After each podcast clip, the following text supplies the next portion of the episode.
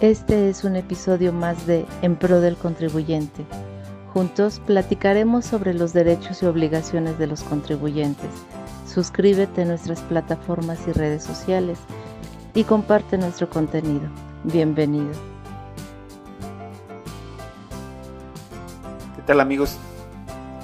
Les doy la más cordial bienvenida a un episodio más de En Pro del Contribuyente.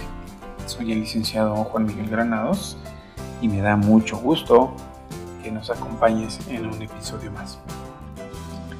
Hoy, hoy te quiero hacer una recomendación y espero que la tomes con, con lo más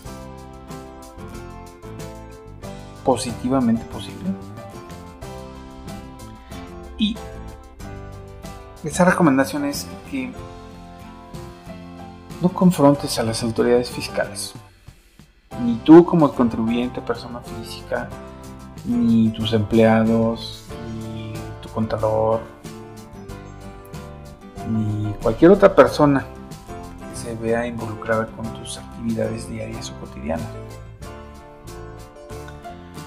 Porque mm, la verdad puede ser muy desgastante para ti o para, para esas personas que te apoyan día a día.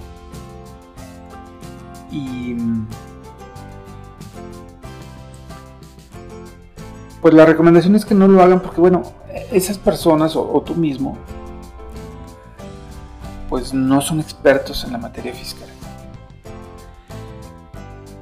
Ya te lo he comentado en otros episodios, las autoridades abusan de la, del lugar donde se encuentran, el cargo que ocupan.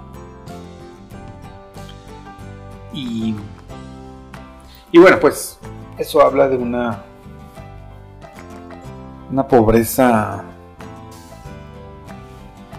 profesional, ética, por parte de las autoridades. Pero bueno, la idea de, de hacerte esta recomendación obedece a que eh, tú o esas personas que te apoyen pueden salir estresadas, frustradas, eh, desgastadas, no sé, con un sentido elevado de impotencia, porque si desconocen la ley, las facultades, los alcances, los límites que tienen las autoridades, pues valga la expresión, o permítanme la expresión, pero van a trapear el suelo con ustedes, o con ellos, ¿verdad? Y la verdad, yo creo que eh, ninguna persona se merece que la traten así. Ya lo decía en otro episodio, las autoridades creen que tú eres evasor, incumplido, que estás utilizando estrategias fiscales agresivas para no cumplir con tus obligaciones.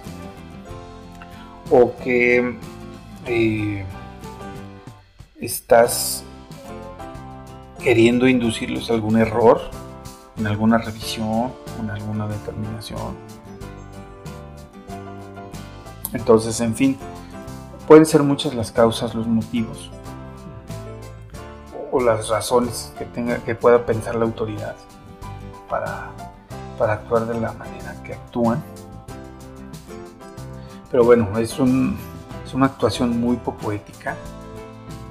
Y, y la verdad, ¿para qué? Yo digo, ¿para qué exponerse? ¿Para qué exponerse? Si está en tus manos acceder a algún servicio de representación, pues yo te invito a que lo hagas. Yo creo que es más eh, práctico, más eficiente contratar un servicio de representación, otorgar un poder para pleitos y cobranzas o, o para representación ante autoridades fiscales y permitir que un experto lo haga por ti. Considéralo, eh, es una recomendación pues, lo más sincera posible. Y, yo creo que pues, te va a evitar muchos dolores de casa. Entonces, eh, pues considéralo, la verdad. A partir de ahí yo creo que todo puede ser positivo. Yo creo que si hay, si tú, tu empresa, tu negocio son, son objeto de constantes requerimientos, de constantes solicitudes, eso podría cambiar. podríamos decir que se disminuiría el tráfico de comunicados, de solicitudes, de requerimientos entre las autoridades y tu negocio, tu empresa. Porque bueno, las autoridades también eh, pueden detectar eh, cuáles son los contribuyentes que sí realmente han accedido a esa, a esa representación hablo.